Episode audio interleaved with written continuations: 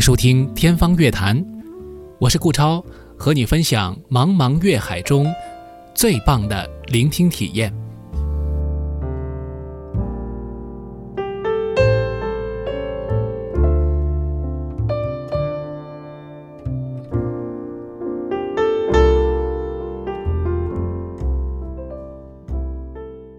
本节目与魔都电台 Radio Blog 联合制作。欢迎收听《天方乐坛》，我是顾超。今天节目呢，我们一起来关注，呃，刚刚在九月十九号举行的英国女王伊丽莎白二世的国葬。我不知道多少朋友会对于一个别的国家的呃国家元首的去世，呃，特别是他的葬礼，表示这种关切关注啊。但是我们今天节目呢，聊的当然是其中的一些音乐的话题。英国女王伊丽莎白二世非常的有她的传奇色彩，除了她漫长的执政生涯之外呢，她个人的风采也是呃迷倒了一批人。那有很多人是为她的这种风度、呃优雅、坚毅等等的品质，包括她为呃。延续英国王室的这种尊严，做出的如此重要的这个贡献，那当然是非常了不得的。除了这个以外呢，他个人的一种魅力还体现在他优雅的穿着，呃，非常精美的服装和饰品搭配，以及他在生活当中不经意间会流露出的一些小小的幽默感和可爱俏皮，呃，也会成为大家讨论的一个话题。比如他的。那两只非常可爱的柯基犬，另外呢，还有他和帕丁顿熊一起呃喝下午茶的这个画面，呃，依然呢被很多人记得。当然，今天呢，我们主要关注的是呃这一次国葬的过程当中的音乐元素，其实也是大有讲头的。好，接下来就进入今天的这个话题。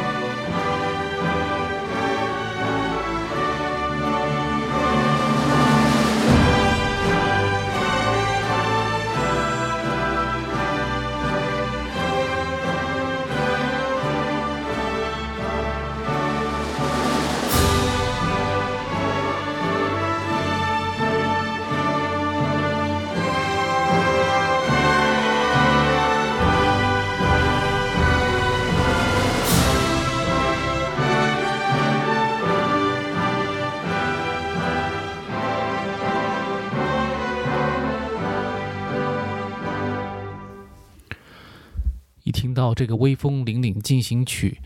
呃，就会想到英国，因为这是英国最具有代表性的古典音乐作品之一吧，全世界都知道的一首古典音乐的乐队的小品。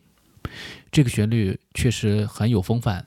而且呢，经常被用在皇室的活动啊，或者一些很庄重的场合里面。那么说到这个作曲家埃尔加呢，也是英国最具有代表性的作曲家之一。当然了，一说到古典音乐的话呢，英国和德国，甚至于法国或者其他一些国家是呃不能相比的啊。包括俄罗斯，他们的这个音乐家的这个知名度啊，包括作品数量之众啊，可能都要比英国要强。但是英国其实是一个在古典音乐历史上也非常重要的一个国家啊，只是他们的作品的输出似乎不是那么的强大。那最强的输出呢，还不能不说是他们的国歌，也就是之前叫《God Save the Queen》，那么现在呢，呃，查理三世上台之后又改回了呃“上帝保佑国王”了。那之前呢是“上帝保佑王后”啊，这个曲子每次就会有这样的一个更替。呃，这个曲子确实是在全世界影响范围非常之大，有很多的作品引用，有很多古典音乐家都甚至于受到这个曲子的影响。啊，有机会以后可以慢慢的来讲。啊，不过今天呢，我们呃还是要讲这个国葬嘛，所以呢，呃就不涉及到这样的歌曲了。而不知道是因为英国的本身音乐文化不够强势呢，还是他们对于外来的这种接纳度，呃，或者说有一种海纳百川的胸怀吧，所以呢，呃，像亨德尔这样的作曲家，其实在英国得到了巨大的事业上的支持，为他实现创作上演歌剧的梦想，还有包括啊，他那首著名的《弥赛亚》当中的《哈利路亚》大合唱啊，每一次演唱的时候，观众要站立起来表示敬意，这也是从英国开始传起来的这样一种习俗，很有意思。那么，我们再仔细想想啊。《弥赛亚》这个作品本身就是英语的，那更可以知道啊，亨德尔对于英国的重视，以及他和英国之间千丝万缕的关系。那么今天当然我们不是讨论这个啊，还是回到英国的女王伊丽莎白二世的国葬当中去。那其实这次国葬呢，是一九六五年英国前首相丘吉尔的国葬之后啊，半个世纪以来首次举行国葬。啊，很难想象啊！其实，呃，这是见证了一个历史吧。因为理论上说，女王和丘吉尔也是呃同在一个呃政治舞台上活跃过的人物啊。在相隔了半个世纪，呃，我们也一直都希望呃每一个嗯我们欣赏的这样的人物啊。不管他是什么样的一个人物，都希望他长寿吧。很多人都在讨论说啊，女王的健康秘诀是什么的时候，啊，他就突然之间，呃，离开了这个世界。那么，英国女王呢？当然，她在她的一生当中，也对于音乐的这种，特别是古典音乐艺术的这种支持，是表达了她自己的一种呃比较积极的态度的。那么她曾经举行过很多音乐会，也参与过很多的音乐会，呃，来表示支持啊，包括关心音乐文化的发展等等。那么作为一个名义上的一个君主啊，不参政不议政啊，更多的是在执行这个民意和这个既定的政治方针，在行使他的形式上的这种国家元首的权利。那么，在他的这个工作当中，有一部分当然就是要关注英国的文化，而他的国葬呢，似乎也成为了英国文化的呃一个展示的舞台。那么，在这一次的国葬当中呢，我们看到音乐占据了很重要的比例，因为你没有办法在画面上做很多的加工或者说一种呈现，而英国的地标伦敦的那些建筑物早已经是在各种各样的。呃，画面当中出现了，唯有音乐呢，似乎还可以再做一些文章。因此呢，我们就很注重这一次国葬的过程当中所选择表演的这一些音乐作品。那么，我们先为大家梳理一下这一次的国葬的一个基本的一个顺序。其实那一天国葬呢，呃，它是按照和丘吉尔的国葬呃同样的一个流程，就是从早上的十一点。啊，九月十九号的十一点开始，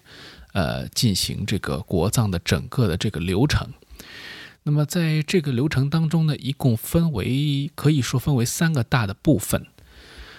呃，怎么来分呢？就是第一大部分呢，就是呃，女王她的这个遗体啊，进行这个真正的国葬的仪式，就是葬礼仪式。这个葬礼仪式带有一定的宗教性，呃，是在伦敦的西敏寺，它的大教堂来举行的。那之后呢，女王的灵柩啊就进入了第二部分，就是绕行伦敦的街头，接受人们的这个呃一种告别吧。那么在这个过程当中呢，一路就前往了。啊，他最后安葬落葬的这个圣乔治教堂啊，位于温莎城堡的这个呃乔治教堂。那么包括呢，这当中还途经了威灵顿拱门等等。那么在这样一个过程当中，就可以分为三个部分，最后就是在圣乔治教堂进行安葬。那么这个三个部分其实都有音乐相伴啊，也就是说，呃，我们就讨论一下。音乐到底在这个当中是怎么样选择的，并且呢，呃，到底呃，这个准备这个国葬的呃音乐的策划者，呃或者团队，他们到底选择了哪些音乐？thank you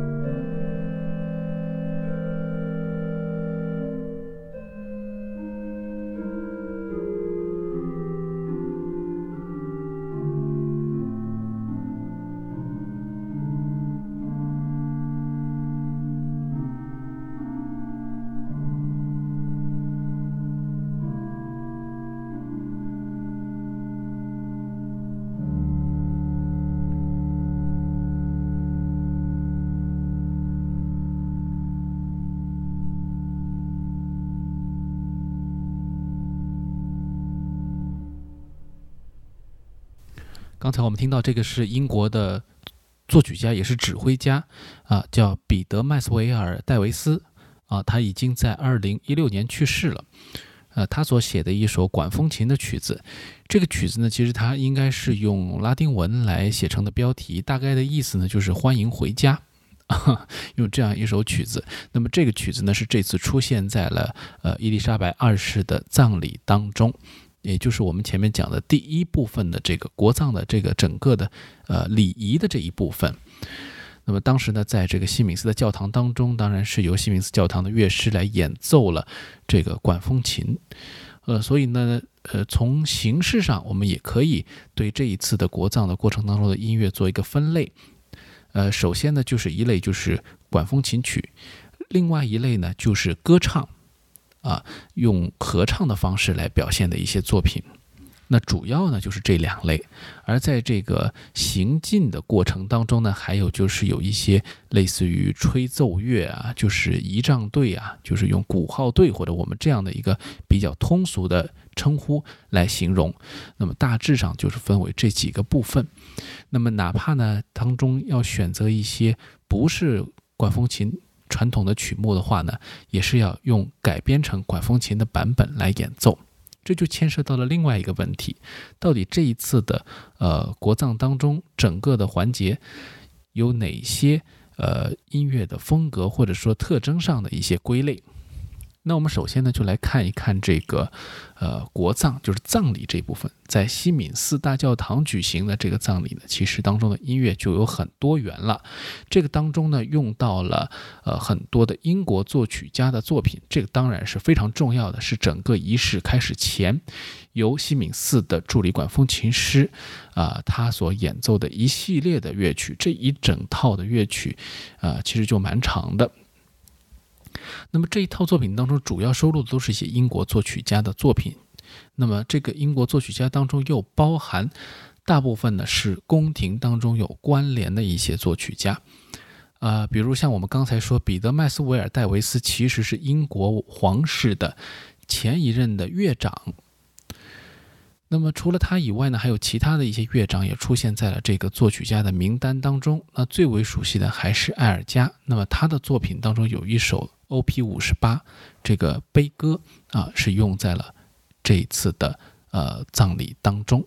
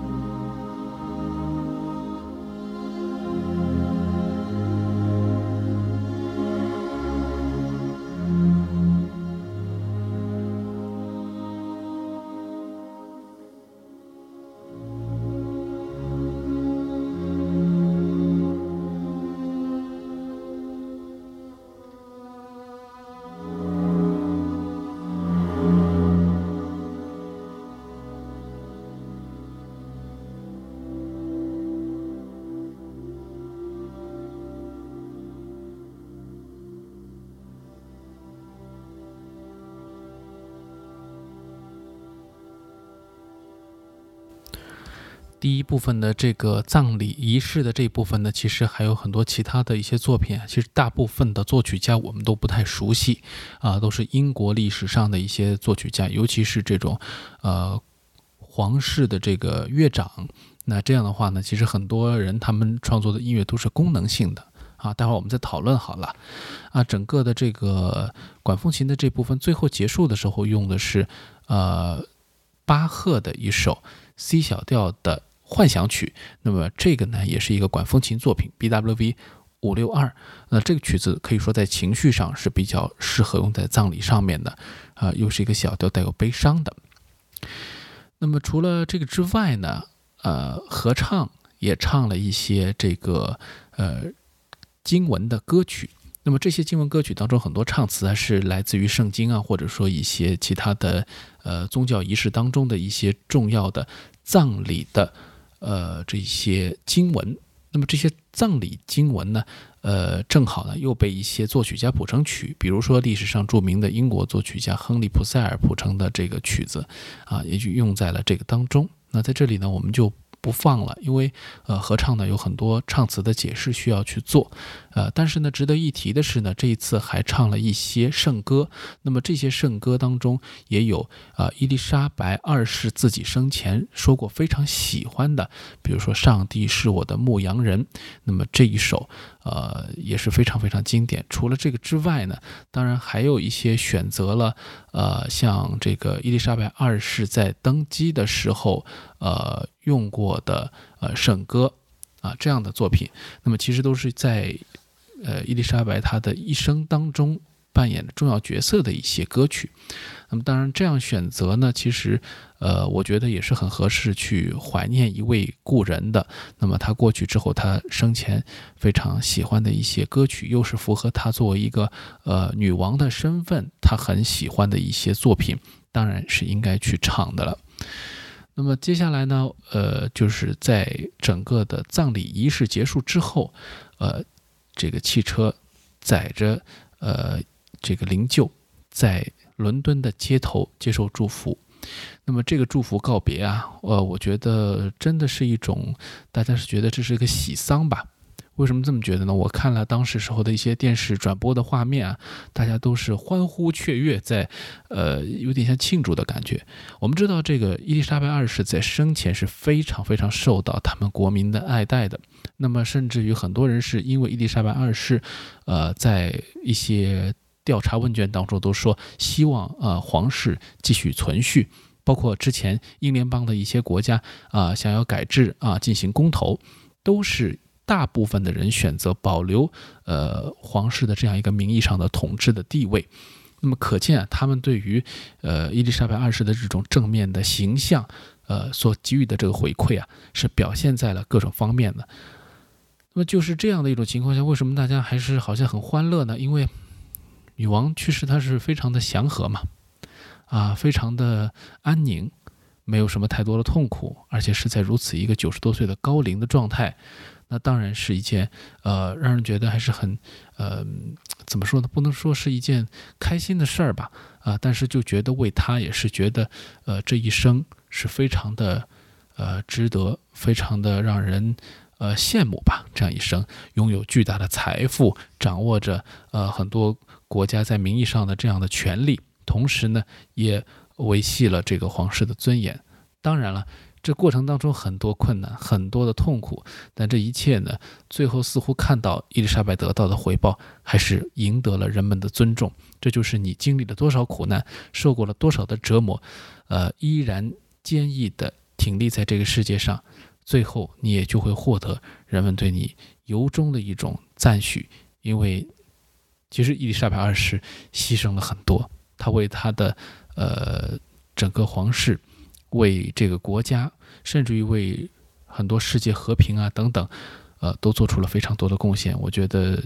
呃，确实，我也从一个就是呃人格上来说，我觉得是非常非常值得尊敬的那么一个人物。啊，再说回来，说到这次的葬礼音乐的第二部分，就是这个接受大家欢呼雀跃的这样一个告别，啊，很有特点。那么在这个当中呢，进行的仪仗队呢，其实还是有一些音乐的表现的。这个当中就不能不说，我们这次归纳出来的呃音乐类型上面的，从内容上来区分的话呢，主要的是英国作品，一些圣歌，一些经文歌曲。那么第三部分呢，就是古典音乐的名曲。那其实古典音乐的名曲在这个当中占的比重并不大。那其中有一个原因，当然我们之前讲过，就是很多的呃历史上著名的大作曲家其实都不是英国人啊，他们也很难去在一个属于国家的一个重要的呃仪式当中去大量的使用外国音乐啊。我想他们还是比较谨慎的。那么这一点我们也可以说它是比较怎么说狭隘吧。啊，就是因为它这个，呃，也涉及到很多的民族情感问题。呃，女王毕竟是一个国家的骄傲的象征，但是在世界上来说，她不过是他国的一个元首而已，而且是一个比较流于形式的一个元首。那么，对于英国人来说，当然他们有大量的选择英国作品。对于一个宗教性。呃，或者说仪式意味比较强的那么一个国葬，当然也要选择很多有这个宗教内容的这样一些作品。而古典音乐的名曲呢，就相对来说比例比较小，但是在这个行进的过程当中，用到了大量的葬礼进行曲。这个呢，在古典音乐历史上是很多人写的，贝多芬，包括我们知道肖邦非常著名的。葬礼进行曲其实都用在了这次的行进当中，而另外呢，还有一首门德尔松无词歌当中的一首行板，也被认为是葬礼的进行曲。那么这个曲子呢，也被这一次用呃行进的乐队的方式来演奏出来啊。我们这里呢，就听一个钢琴版来感受一下。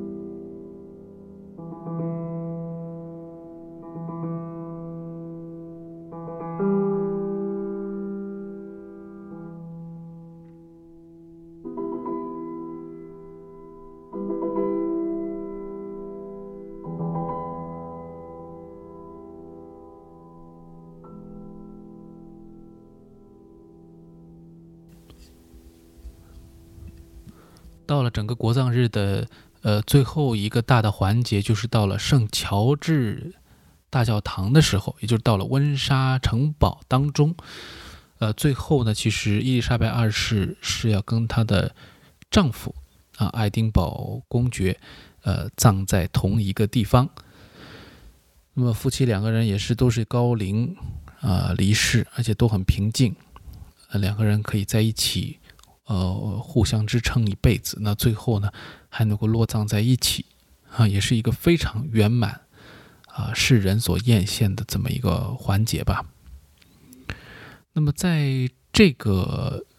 安葬的环节当中，也用到了很多的音乐，其中呢，包括。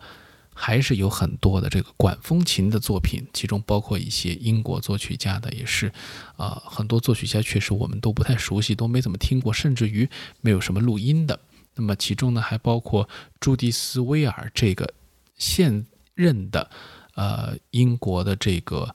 皇室的乐长，他所写的作品。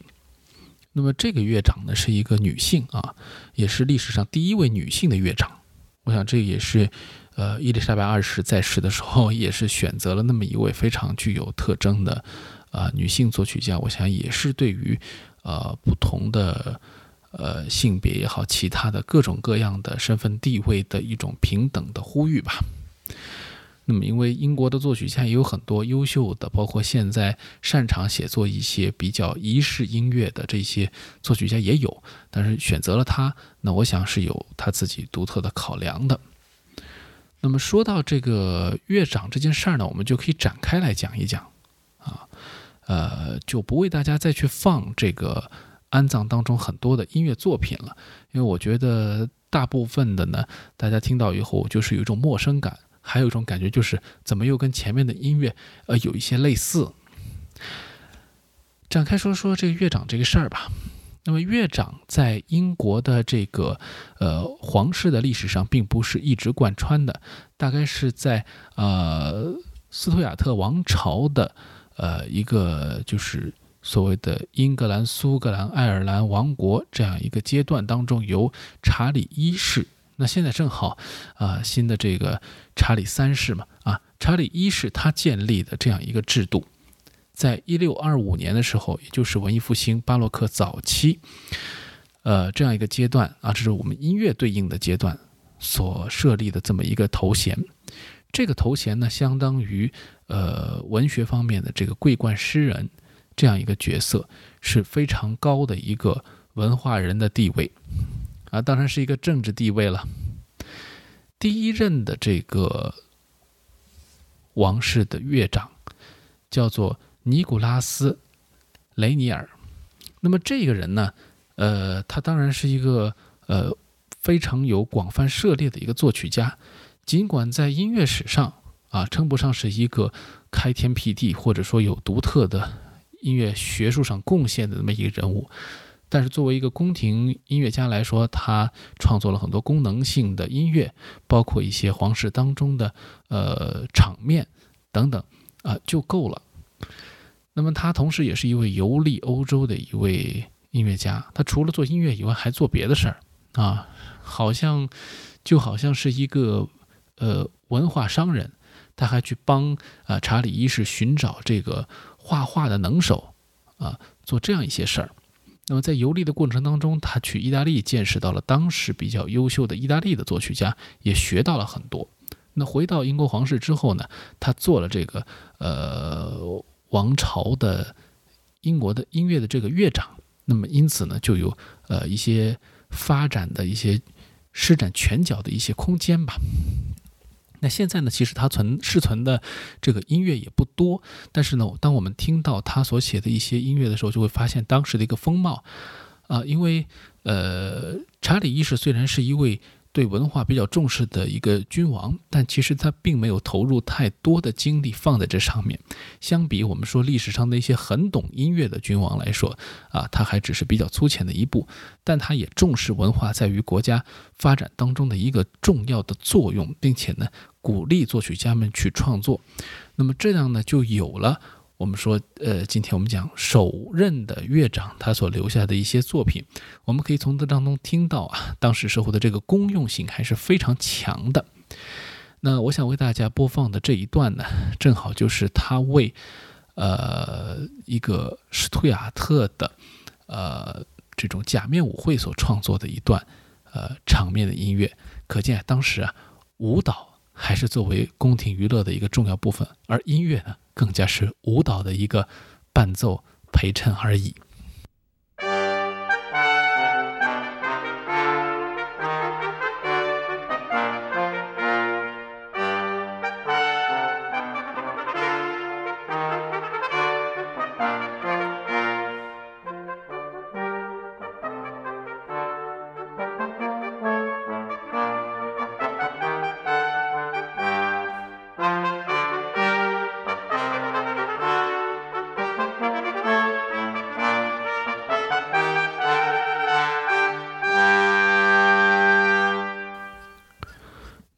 这个之后啊，呃，历史上有很多的这个很有特点的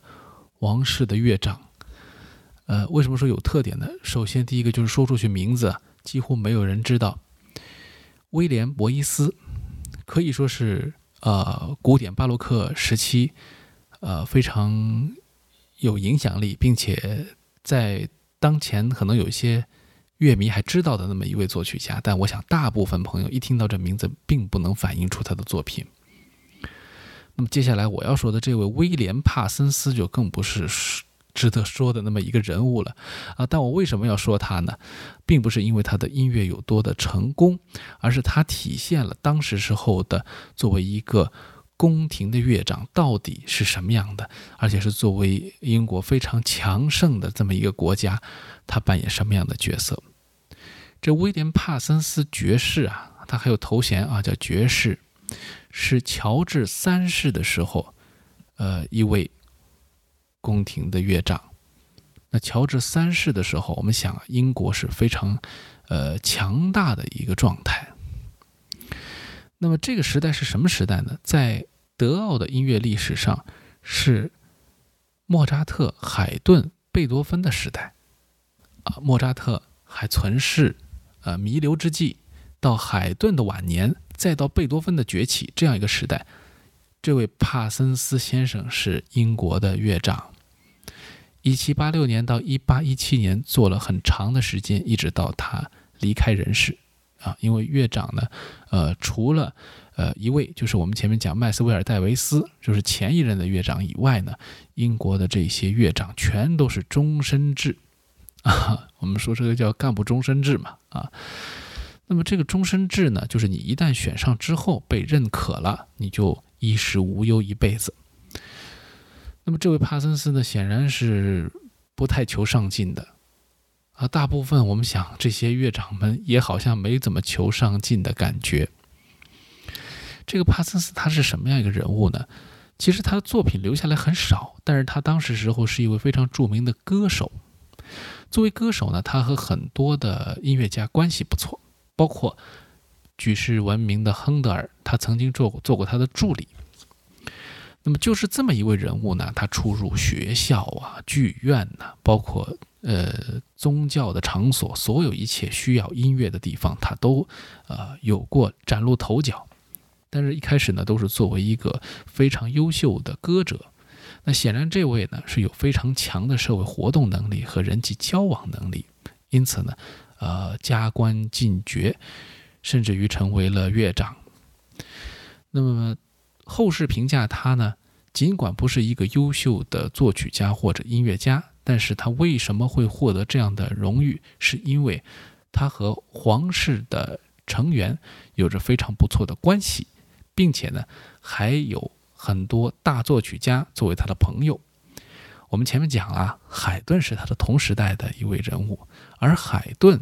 曾经两次去伦敦寻找商业发展的机会啊，这是在他个人在和宫廷的这个关系发生这微妙的变化的过程当中，他去到了英国。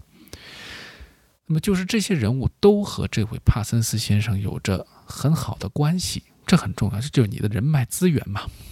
啊，并且呢，这一些资源也被皇室所看重，因此呢，把他作为乐正、乐长，啊，其实还是看中了他的这种社会活动能力，而非创作能力。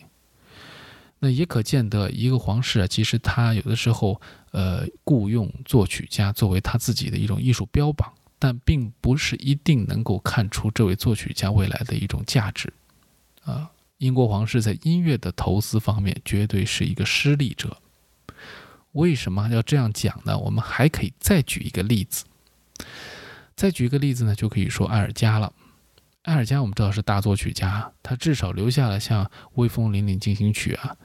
包括我们刚才听到的悲歌，也不是一个呃一无是处的作品吧，还挺优美的啊。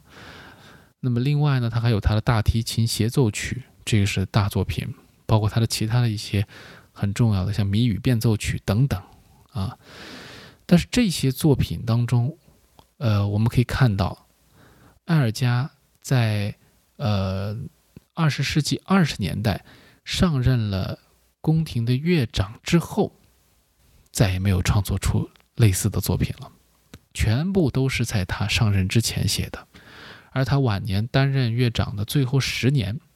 只写作了一些歌颂皇室的歌曲，除了这些歌曲之外，一无所获。啊，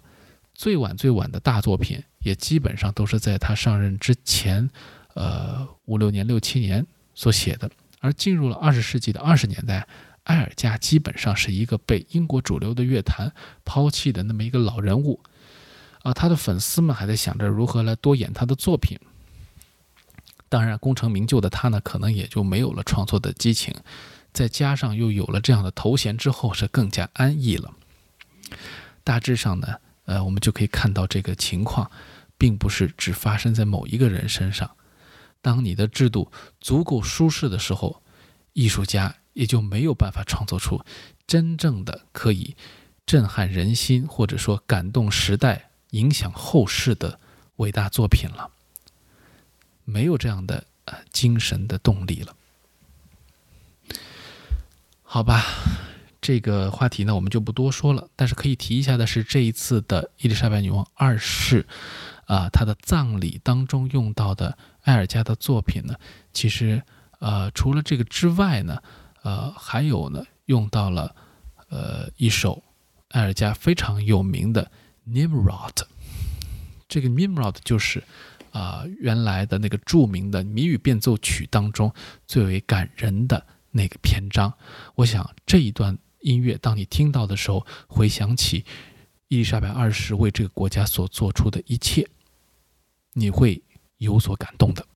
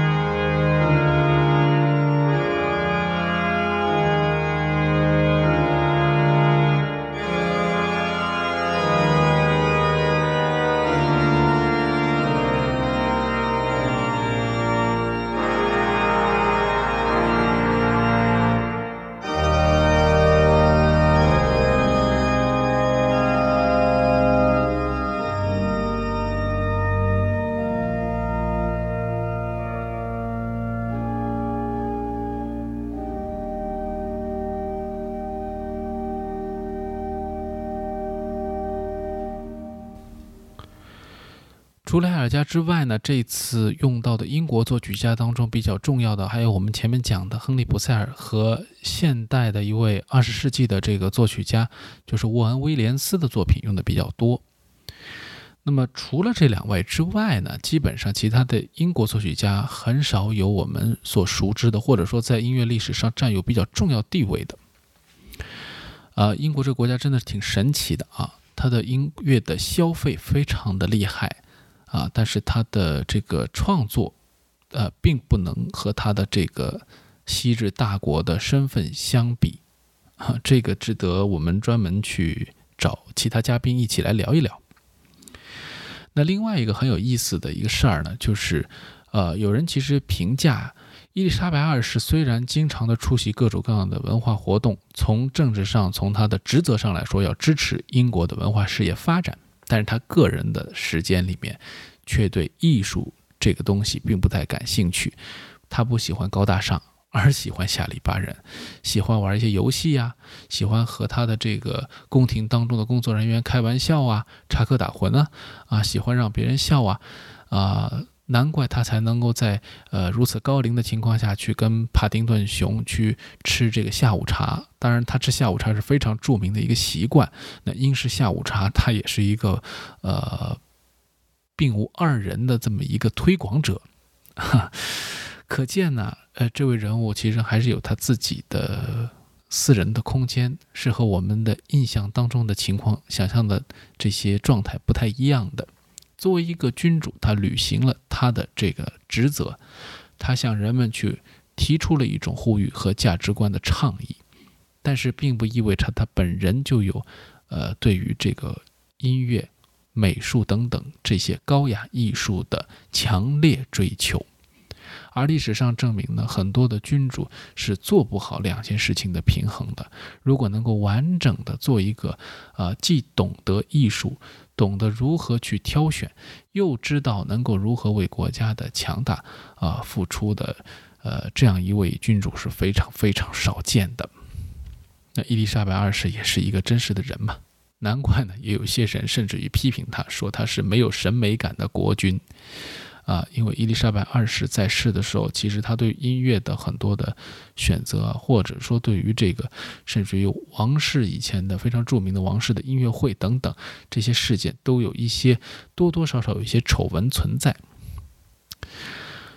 呃，当然相反的是呢，其实我们要说到这个英国的王室当中的其他的一些成员啊，反而让你觉得呢，他们是很喜欢音乐，并且成为了呃艺术家的灵感的。一位呢，就是我们必须要说到的，就是呃，戴安娜王妃。那她在流行音乐文化当中所处的这个地位，她对于像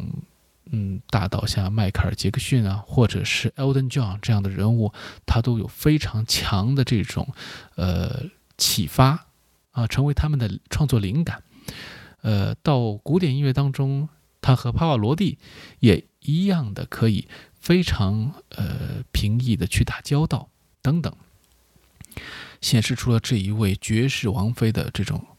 呃无与伦比的审美能力。那另外一方面不要说了啊，就是我们现在的这一位查理三世，呃，在作为查尔斯王储的时候呢，他也是很有艺术细胞的吧？呃，特别是作为一个古典乐迷，他还挺喜欢这种高大上的、高雅的东西，尽管。我们也听到过一些很有意思的笑话，就说他是一个脾气非常暴躁的人。但是这样一位暴躁的人，或许他的性格当中还需要一些古典音乐来作为一些平静的方式。难怪呢，查尔斯王子用他以前那个时候前王子吧，用他不太成熟的绘画的技巧，为伯恩斯坦录制的一百张 CD 创作了一百张唱片封面。啊，还以这个威尔士，呃，王子的这个身份啊，署名，有个很漂亮的 logo，烫金的，印在了索尼当时发行的这个唱片上。呃，每一张唱片上面一张不同的画，这个画呢，我是觉得也只是一些呃比较简单的一些图吧，涂抹啊。但是呢，呃，查尔斯王子对于这个音乐的这种啊支持。呃，和重视，呃，可以看得出来，呃，却和他的形象呢有一些反差，这也是很有意思的一个话题。呃，当然说到皇室当中的一些其他的人物，包括历史上的一些人物，其他国家的王室，我们都会发现有一些对于音乐艺术比较尊重，甚至于喜欢、懂行的人物。那比如说像现在的这个上皇后，日本的上皇后美智子，就是一位对古典音乐非常非常喜爱的人物。啊，当然这个以后可以有机会再说。但是我想呢。呃，音乐和皇室之间的关系并没有那么近，但是通过一次公众的事件，我们也更加了解到一些音乐作品，并且了解到音乐和政治之间的关系永远是一种非常远的距离。你越想接近它的时候，往往你已经远离了自己所从事的这门艺术，或者甚至于说是一门手艺吧。它的核心的价值，这是非常非常危险的哦。好了，今天节目最后呢，其实我想说的是，这次呃，在整个国葬的过程当中，仪式部分和安葬部分的最后，都由管风琴的演奏家选择了巴赫的同一首，也就是我们刚才前面讲的一首呃 C 小调的幻想曲作为结束。这也是这次呃。伊丽莎白二世这个国葬当中非常有意思的，这个曲子本身是一首巴赫没有完成的一首作品，因为后面还有一首呃赋格曲，其实呢被认为不是巴赫写的，或者说部分是巴赫写的，并没有写完等等。而这个幻想曲的部分呢，却被选择在两个仪式的重要的部分当中都进行了运用，呃，可见呢，对这个曲子的偏爱是策划者、音乐家或者整个团队都公认的。而巴赫的音乐呢，也散见在整个的这个仪式当中，有好几首作品，啊。或许巴赫真的是一个非常适合在这样的环境下，甚至于在任何需要内心平静的环境之下去出现的一位作曲家。那今天节目最后我们要听到的就是这首 C 小调的幻想曲。那我想用这首曲子来作为结束，实在是非常的合适。啊，这个作品的编号 B W V，呃五六二，大家也可以有机会找来自己反复的来听。最后就放这首曲子。好，今天的天方乐坛就到这里，下期节目我们再聊。